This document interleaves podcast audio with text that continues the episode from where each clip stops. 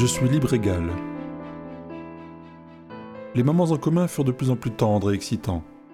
Ils se surprenaient mutuellement, s'amusaient d'à rien. Ils évoquaient rarement leur travail, pour ne pas ternir ces moments avec les problèmes qu'ils essayaient de mettre de côté quand ils se voyaient.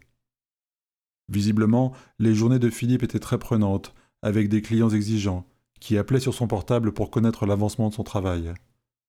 Heureusement, quand il était avec Charlotte, Philippe évitait de laisser son téléphone allumé. Il était tout à elle. Les soirées en tête-à-tête succédaient aux soirées entre amis ou en famille. Il leur posait mille questions, leur parcours professionnel, leurs envies, s'ils voulaient deux, trois ou quatre enfants, leur choix de résidence, etc. Parfois un sujet politique survenait. Philippe faisait en sorte de ne pas polémiquer. Un soir, alors que le débat faisait rage dans un dîner de famille animé, Charlotte se détourna de la conversation et l'interrogea en aparté. C'est vrai qu'on n'a jamais abordé le sujet. Tu as quelle tendance politique? Plutôt nationale ou transnationale Tu penses que c'est à l'État de s'occuper des citoyens ou aux entités continentales? Parfois je me demande si je voudrais pas qu'on me laisse organiser ma vie par moi-même. Vraiment? Elle ria de bon cœur. Tu me fais marcher. Si on laissait chacun choisir égoïstement, ce serait un beau désordre. Regarde le trouve-amour par exemple, ça nous a bien servi. Non, bien sûr, répondit-il presque gêné par sa propre réponse. Il faut évidemment penser à la communauté d'abord. Je suis bien sûr libre égal. Et puis comment nous serions-nous connus, sinon? Je lève mon verre pour le trouve-amour, qui nous a rapprochés, mon chéri. Ils s'embrassèrent tendrement, tout sourire, sous les regards réjouis des autres convives. Sa mère se leva et déclara d'une voix tonitruante qui couvrait les rires des invités Mais qu'ils sont beaux Attendez, on va vous prendre en photo et montrer tout cela à tout le monde, comme je suis fier de vous. Mon petit Philippe, vous serez un père épatant. Soyez déjà un amant épatant, plaisanta le père de Charlotte. Papa, dit-elle, mi-choquée, mi-amusée. Dans le temps, on n'avait pas besoin d'avoir l'approbation des autres pour se mettre ensemble, il suffisait d'en avoir envie, ajouta-t-il. Personne ne s'en occupait pour vous, ça se faisait quand même, et ça s'appelait la vie privée. Oui, je sais, je radote. C'est ça, répondit le frère de Charlotte, et neuf fois sur dix, ça finissait mal, en divorce ou en meurtre. Maintenant, tout le monde a droit à l'amour. On ne se prend plus la tête. Avant, il fallait faire la lourde drague, ou avoir de l'argent. Certains avaient toutes les filles, et les autres aucune. Charlotte acquiesça en silence. La semaine suivante, Charlotte avait pris sa journée pour effectuer quelques travaux. Elle en avait profité pour faire des courses en ville. À l'heure du déjeuner, elle voulut faire la surprise à Philippe de venir le rejoindre pour déjeuner. Elle lui envoya un message. On déjeune ensemble si tu peux, je suis à côté. Je peux pas, je travaille, mon cœur. Mais ce soir si tu veux. Même pas une minute pour embrasser ta chérie, à qui tu manques tant? insista-t-elle. Comment refuser? Bon, attends-moi en bas à midi trente, mais juste une minute, sinon je risque d'avoir des problèmes. Elle s'installa devant l'entrée de l'immeuble de la cité administrative où il passait l'essentiel de ses journées. À l'heure précise, il sortit et courut vers elle. Il la prit dans ses bras, plongea ses lèvres dans son cou et la fit tournoyer de joie. Mon amour, ça me fait tellement plaisir de te voir, lui déclara-t-il. Moi aussi, je ne m'attendais pas à ton enthousiasme. J'ai cru que tu voulais pas me voir. Je t'aime comme un fou, tu sais. Il fallait que je te le dise. Elle était ravie de provoquer une telle réaction spontanée.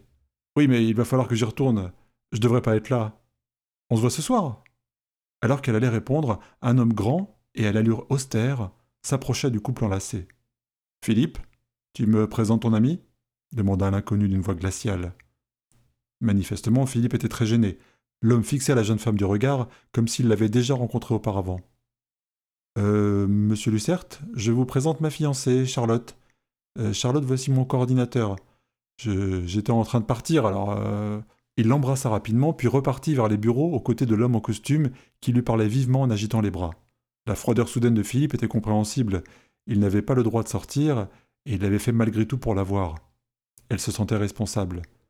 Elle envoya un message je suis désolé, j'espère que ça va pas te poser de problème.